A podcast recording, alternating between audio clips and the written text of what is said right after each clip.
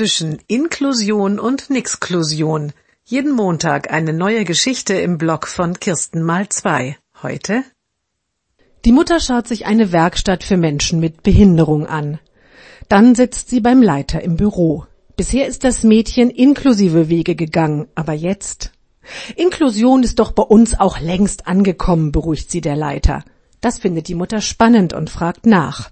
Bisher, sagt der Leiter, war bei uns auch vieles getrennt, aber jetzt haben wir etwas ganz Neues, unsere Kantine. Und er erklärt, in der neuen Kantine essen die Menschen mit Behinderung nicht mehr allein. Sie essen jetzt gemeinsam mit ihren Anleitern und den pädagogischen Kräften der Werkstatt. Die hatten vorher eine eigene Kantine. Der Leiter reicht der Mutter den Essensplan. Heute gibt es Jägerschnitzel. Ganz oben auf dem Blatt steht in großen Buchstaben inklusive Kantine.